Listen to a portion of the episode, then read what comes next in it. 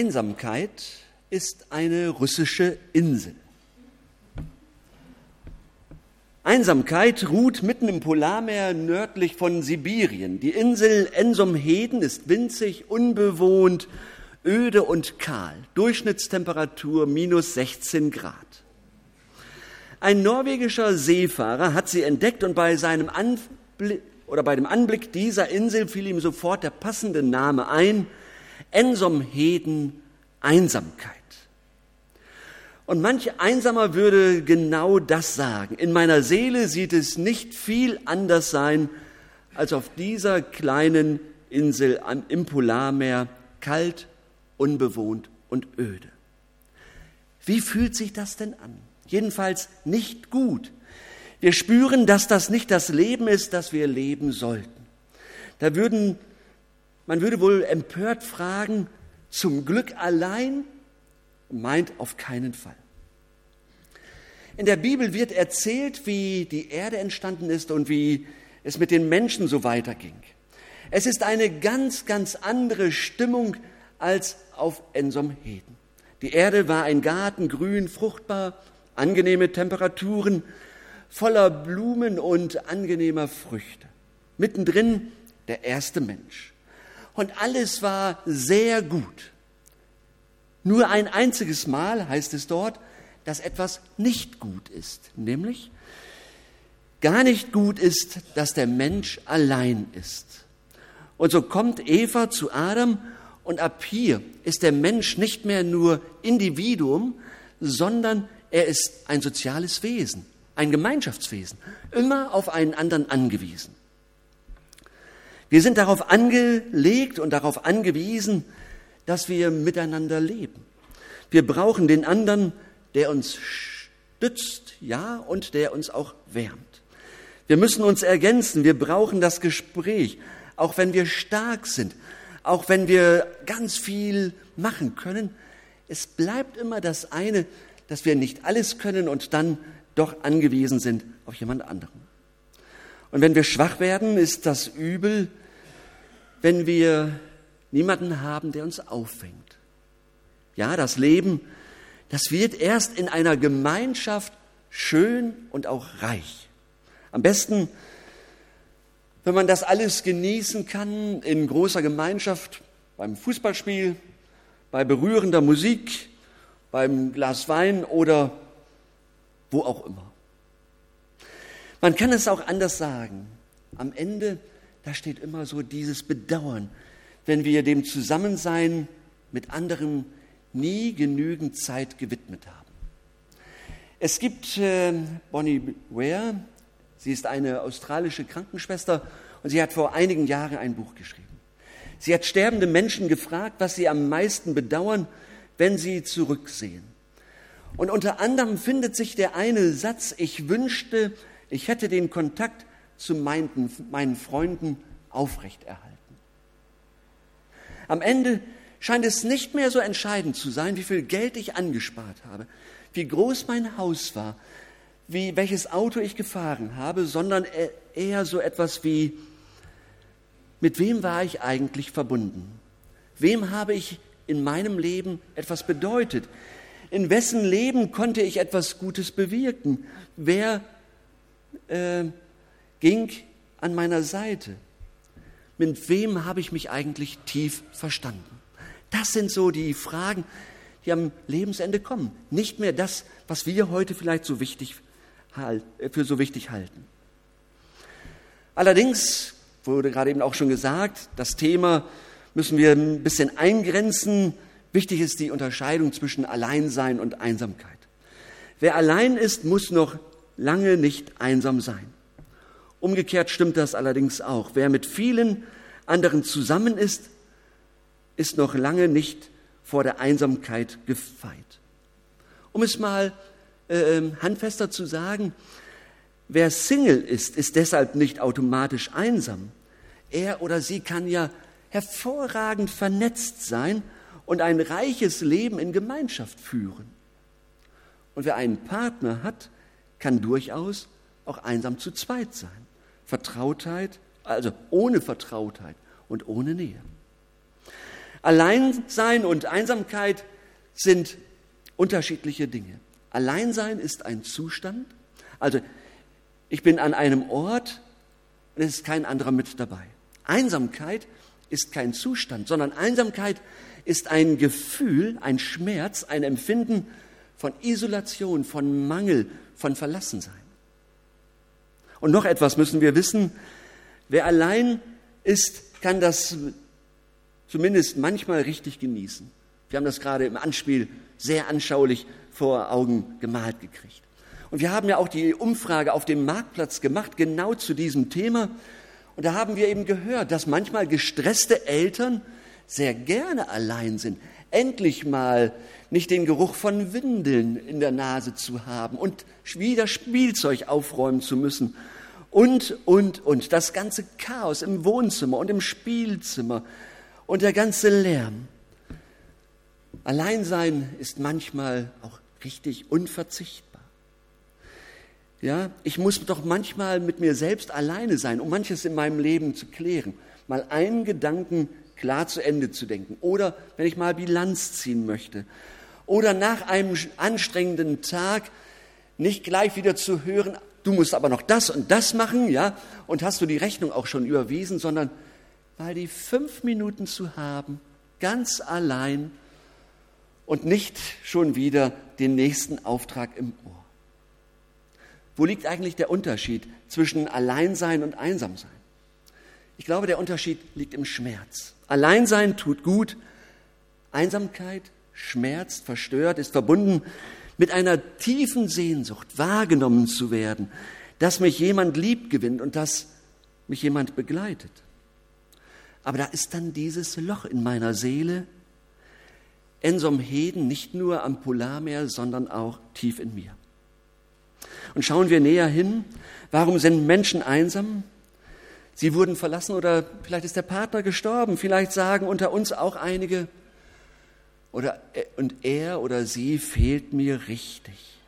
Da ist plötzlich dieses große Loch. Du fehlst mir.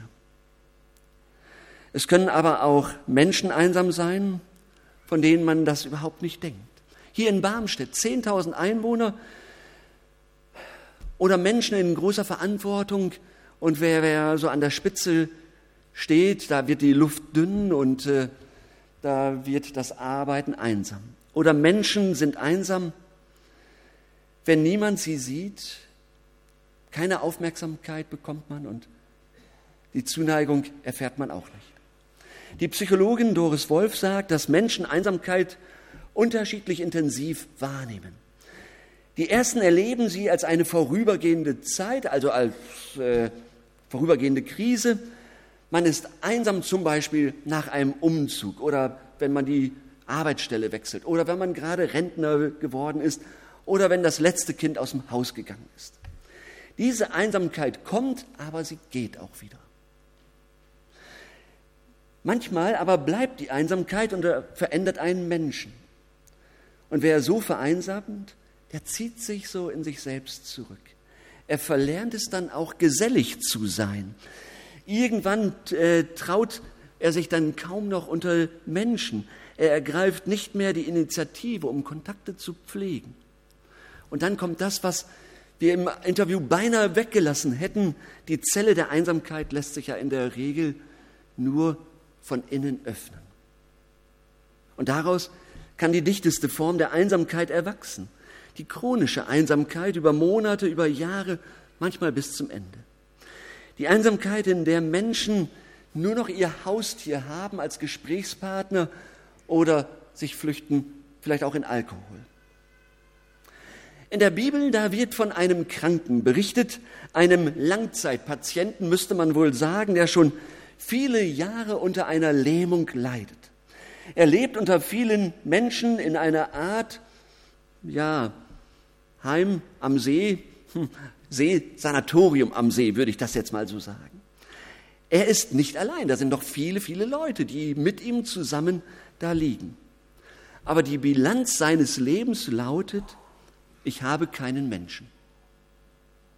Ich habe keinen Menschen.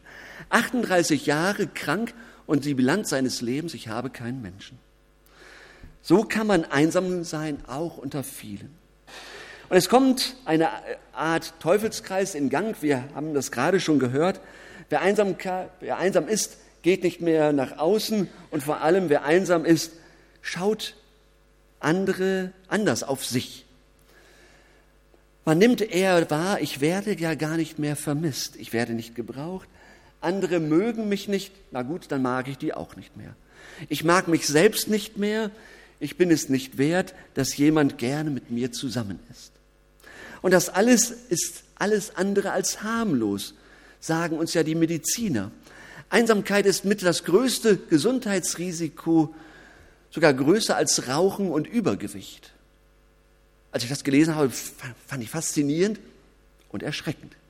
Vereinsamte Menschen haben ein dreifach erhöhtes Risiko, schneller zu sterben. Vereinsamte Menschen brauchen dreimal so lange zum Einschlafen als nicht einsame. Um es drastisch zu sagen, es ist weniger riskant, ungesund zu essen und gesellig zu sein, als einsam zu sein und sich sehr gesund zu ernähren.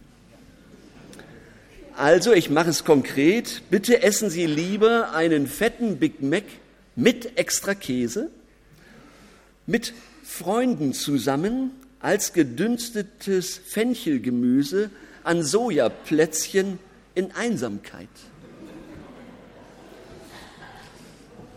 Ich gucke gerade, mein Hausarzt ist jetzt nicht da, ne? Nee, gut. Aber das ist, ist echt so, ja? Es ist gesünder, in der Gemeinschaft äh, zu sein, zu essen, als sich gesund zu ernähren und einsam zu sein. Und schauen Sie, Einsamkeit ist ein starkes, ein schmerzhaftes Gefühl.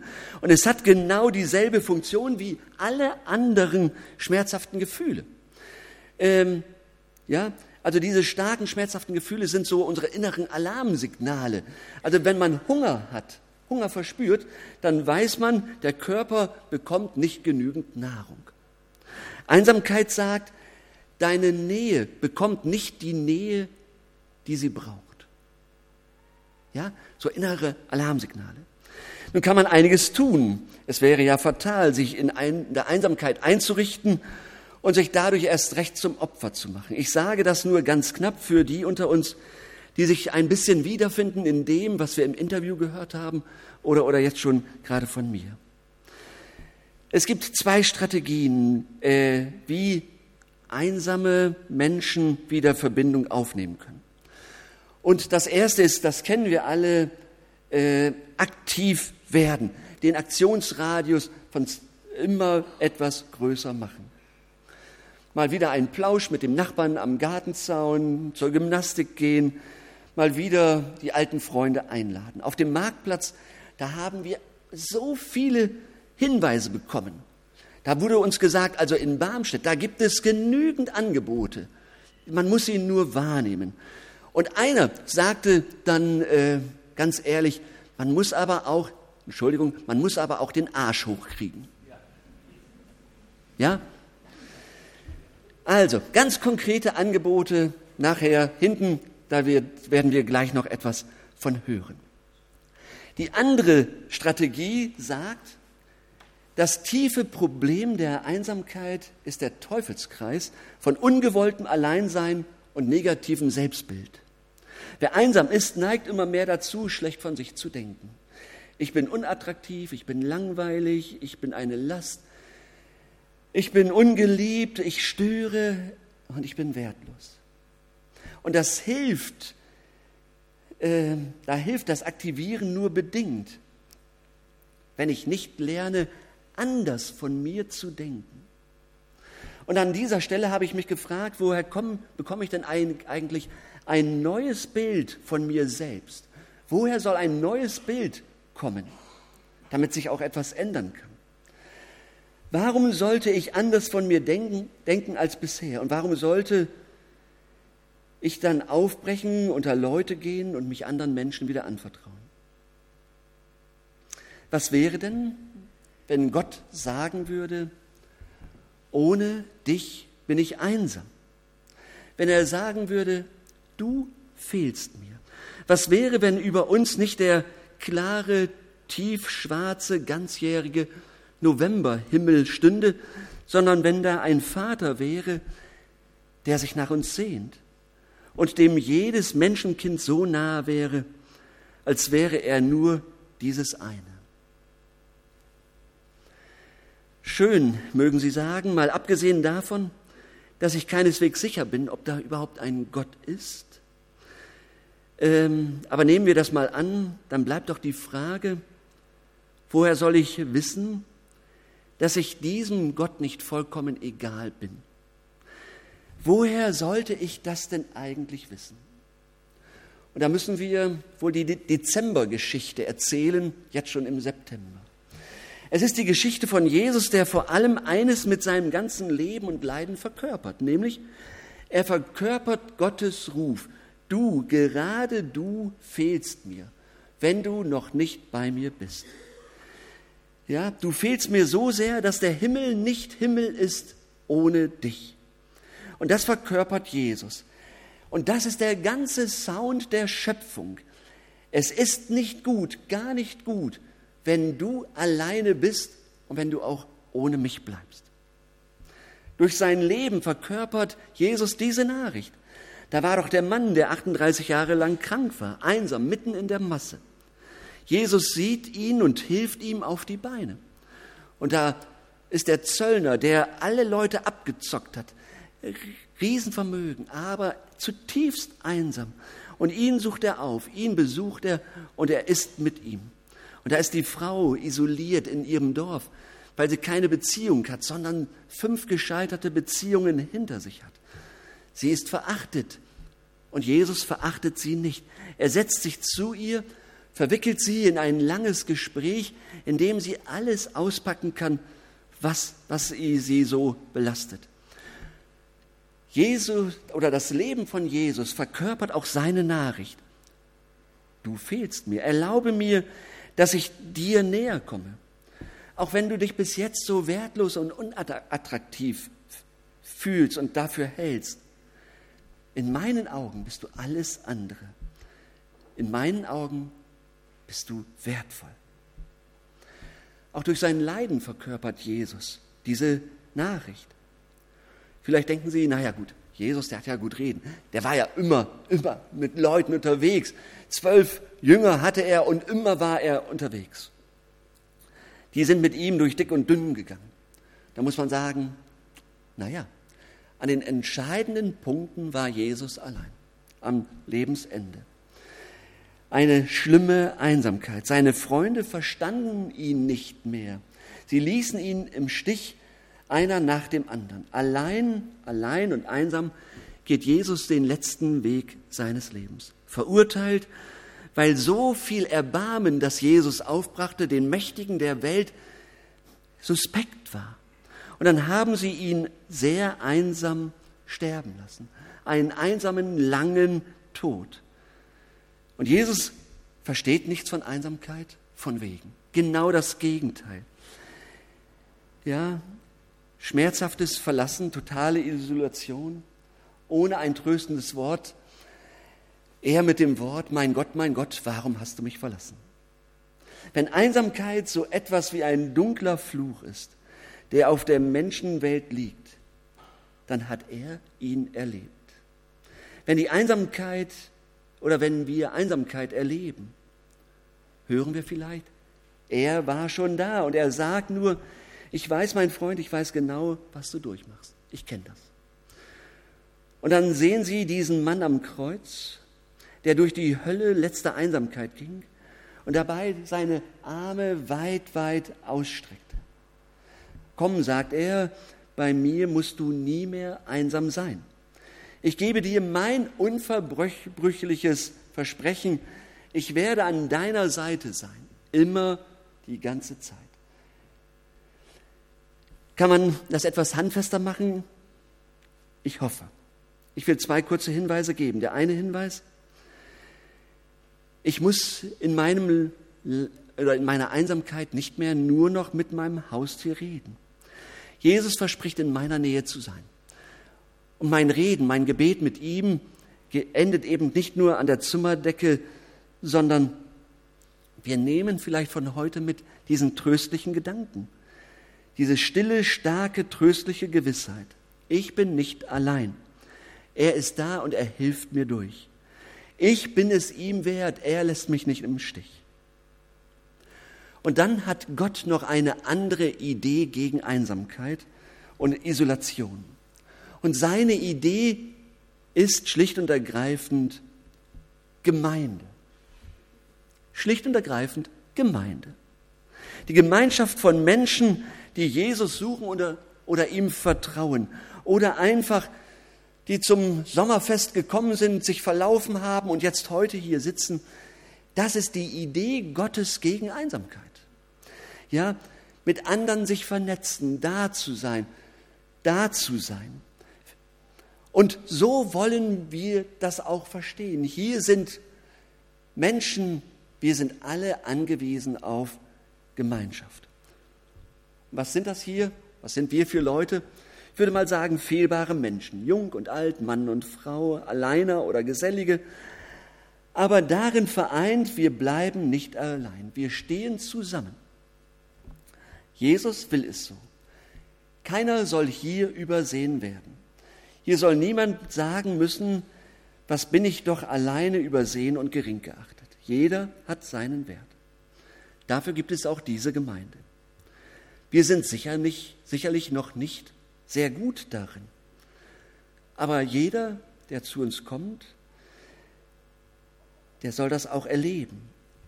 Wir arbeiten daran, dass wir besser werden, dass, dass wir Menschen wahrnehmen. Ja, wir möchten Sie zum Beispiel heute einladen, dass wir gemeinsam essen. Großartig. Und dann noch ein gesundes Essen. Noch besser. Ja. Also, Gebet und Gemeinde, das sind so, ist so, was soll ich sagen, so ein Kombinationspräparat Gottes gegen Einsamkeit. Gebet und Gemeinde. Nichts ist gesünder als die aktive Teilnahme an der Gemeinde. Und ich möchte schließen mit einer Geschichte. Vor vier Jahren ungefähr machte sich eine Kanadierin auf den Weg und sie beschloss, mit dem Ruderboot den Atlantik zu überqueren. Von Halifax in Kanada bis an die französische Küste. Sie machte sich also auf den Weg in die tiefe Einsamkeit des Atlantiks. Sie lief, es lief aber nicht gut. Es gab Stürme, es gab Strömungen.